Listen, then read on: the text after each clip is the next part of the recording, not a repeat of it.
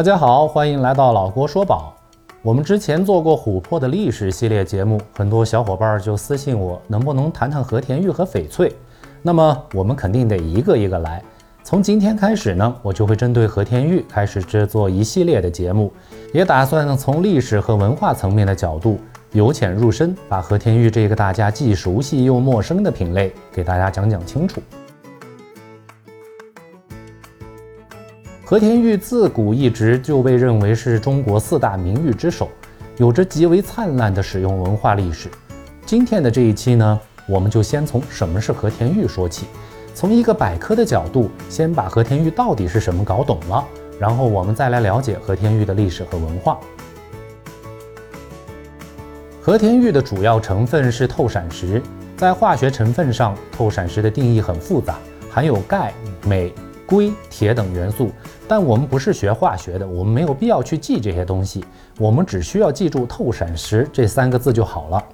对我们而言，透闪石三个字还真是挺形象的，又透又闪，一听就有一种珠宝的感觉，对吧？对于和田玉而言，其透闪石的成分含量必须在百分之九十五以上。之前的标准比这还要严格，要求必须在百分之九十八以上。现在呢，稍微有了一点放宽，主要还是为了顾及到全球不同产地的料子透闪石的含量有着些许的差异。但无论如何，百分之九十五的透闪石含量已经是一个底线。含量如果低于这个标准的话，料子的玉石质感就会大打折扣。关于和田玉的分类，目前有两种方式。一种是产地分类法，一种是颜色分类法。产地分类说白了就是阐述和田玉到底是哪个地方产的料子。现在全球有和田玉矿床的地方有多达一百二十多处。如果从产量上来说的话，其实俄罗斯是第一位，加拿大第二，中国只能勉强排到第三。很多人听到这里一定会表示很惊讶：中国的国玉居然产量还不如俄罗斯和加拿大吗？其实大家完全没有必要惊讶，因为无论矿床有多少，华人圈里对和田玉的认可不外乎也就是这么几个范畴。新疆的和田玉，也就是我们常说的狭义和田玉，也是和田玉这个名字的真正由来。关于这一部分的历史，我们会在后面的节目之中再详细来说。新疆和田玉通常又可细分为山料、山流水料。籽料和戈壁料四种。所谓山料，指的就是在山体之中自然结晶形成的和田玉，需要通过开采的方式才能获得的料子。通常开采出来的料子都比较大，没有皮质。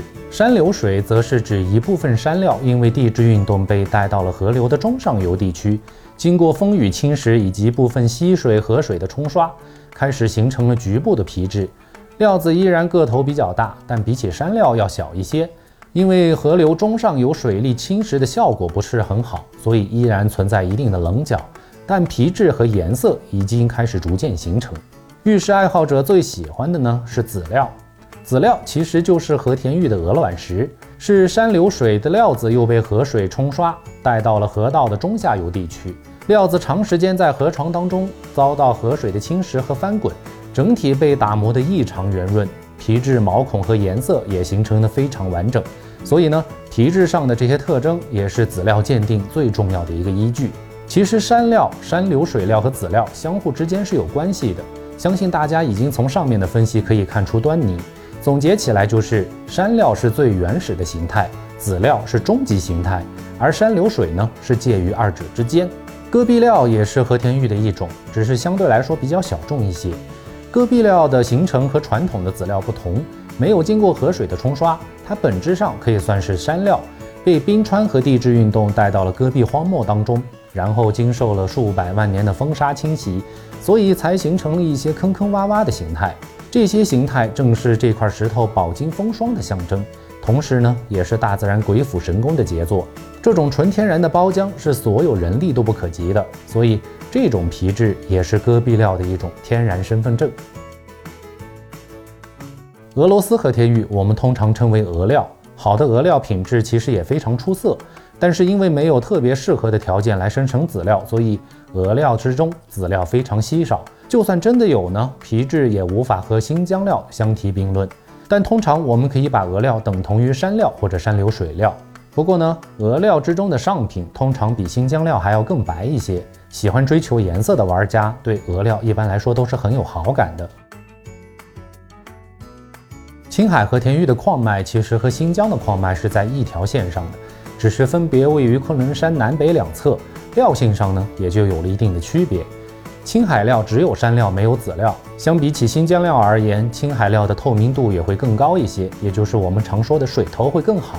不过和田玉追求的是玉质饱满、结构细腻和颜色如羊脂一般，青海料在结构和颜色上都非常不错，唯独在玉质饱满上略欠一筹。不过青海玉的产量比较大，特别适合制作一些批量生产的器物。二零零八年中国北京奥运会的奖牌之中所采用的和田玉，就是来自青海的和田玉。韩国的和田玉简称韩料，对和田玉体系不熟悉的朋友，可能甚至都没有听过。原来韩国也出和田玉，韩料确实知名度很低，通常来说材质也是最差的，结构疏松，颜色发黄，光泽和质地也不是很好。不过，因为产量不小，价格比较便宜，所以特别适合用来制作一些和田玉的工艺品。大家如果在商场里看到一些和田玉材质的香囊之类的工艺品，基本上都是用韩料来做的。说完了产地，我们再来说一说颜色。和田玉的颜色其实非常丰富，但老玩家最认可的其实还是白玉。白玉也是和田玉当中最有代表性的颜色。相信大家都听过一个名词，叫做羊脂玉。羊脂玉呢，指的就是极品的和田白玉。那么羊脂到底怎么来理解呢？羊脂其实就是最好的羊油，白中透着一点微黄，无比的细腻，油润度可以能够达到直接擦脸润肤的效果。所以呢，具备这些条件的和田玉才能称之为羊脂玉。那么除了白玉，从国家标准的角度出发，和田玉的颜色还可以分为青白玉、青玉、碧玉、黄玉、墨玉、唐玉和花玉。其中碧玉指的就是绿色的和田玉，里边还可以细分为苹果绿、菠菜绿等等。一些光泽比较好的碧玉还有着猫眼效应。俄罗斯和加拿大就是碧玉最大的两个出产国，中国反而是其他品类的比较多一些。花玉通常是指有两种或者两种以上颜色的和田玉，常见的黑白色青花就是属于花玉的范畴。好了，今天我们从和田玉的定义和分类给大家进行了一个简单的科普。这是我们认知和田玉的一个基础。从下一期开始，我们就将走进和田玉的历史，开始了解和田玉几千年的灿烂文化。喜欢的朋友可以在评论区留下您的看法，我们一起学习和讨论。我是老郭，下期见。